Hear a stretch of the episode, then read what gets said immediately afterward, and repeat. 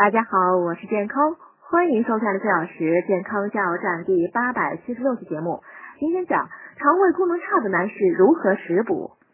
现在生活节奏加快，大多数男性都不同程度的存在由于生活不规律、烟酒过度所造成的肠胃消化不良、胃炎、胃溃疡等疾病。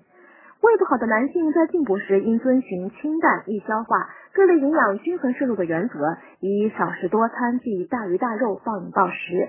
玉米、莲子等食物富含淀粉，有利于肠胃消化，还可健脾益气。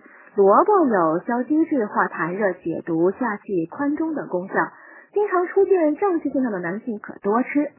冬日宜常吃各类温性热粥，如玉米粥、莲子粥、山药粥，既能驱寒，还能疗疾。在肉类的摄取上呢，肉丸子、鱼片粥、羊肉粥等易消化，又能保持肉类原有的营养，很适合消化能力差、胃气不足的男性进补。